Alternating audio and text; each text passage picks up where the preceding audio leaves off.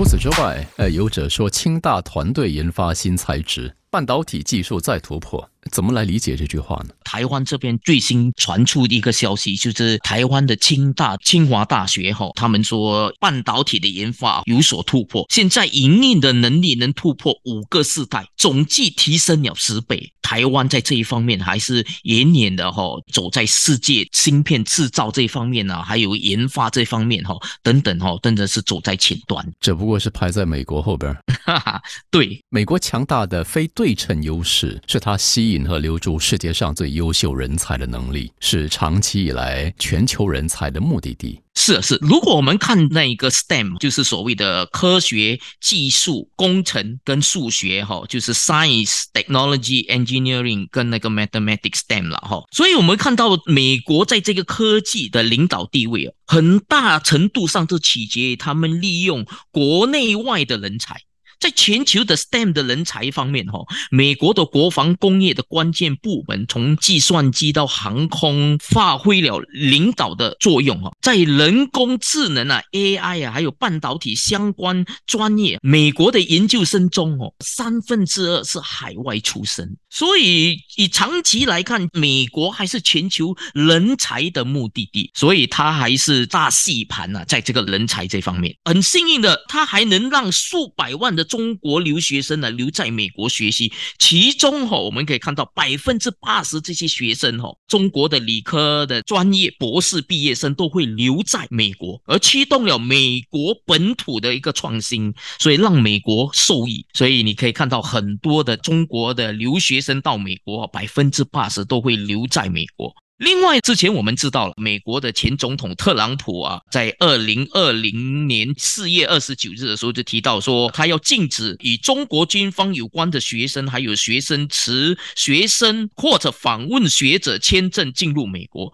另外，有多名美国的高校学者因为未上报。还有与中国合作的关系都被查，但是拜登一上台的话，哈，在二零二一年四月二十七日的时候，就将这一个秋季放放宽对中国等国家国际学生的入境的一个限制。另外的话，根据这个美国战略跟国际研究中心，就是 CSIS 的研究报告，美国对国际科学家还有工程师的吸引力仍然很大。调查显示，六十 percent 的海外高级 STEM 人才会考虑移居美国，而且移居中国的向往的人呢，只列为百分之十。所以相比之下，你看全世界的那些 STEM 的人才还是向往要到美国，只有百分之十说要到中国。同时，CSIS 对 STEM 博士毕业生。是否打算留在美国从事第一份毕业工作的调查发现，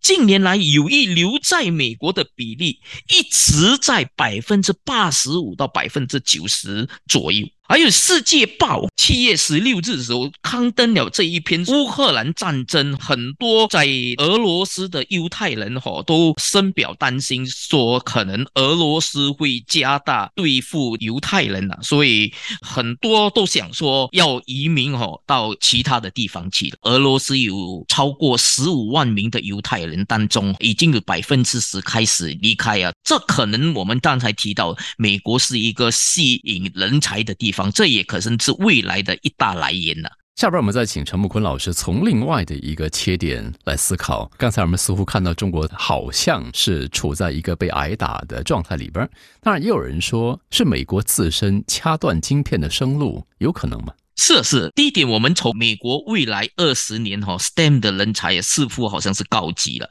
比如我们拿二零二零年的话，中国有八百二十五万毕业生中哈，有四百万哈就是 STEM，就是理工科学生。美国四十四万的理科毕业生中有五十二个 percent 是国际学生，所以主要哈是中国跟印度的学生。美国本土的理科生呢只有二十万。美国的新一代哈，已经过很多人都不愿意从事这一个 STEM 学科的学习跟研究，只能靠吸引外来的那些。些人才了。其实美国的政策向来都没有改变，那就是直接吸引海外的人才。对，那我用高薪吸引，我用生活的条件跟环境来吸引，也就是让美国成为这些人才的一个毕生安家立命生根的一个地方。那如此就解决掉了。只不过说反过来看，那就是会不会变成间谍、双面间谍、多面间谍的这个问题。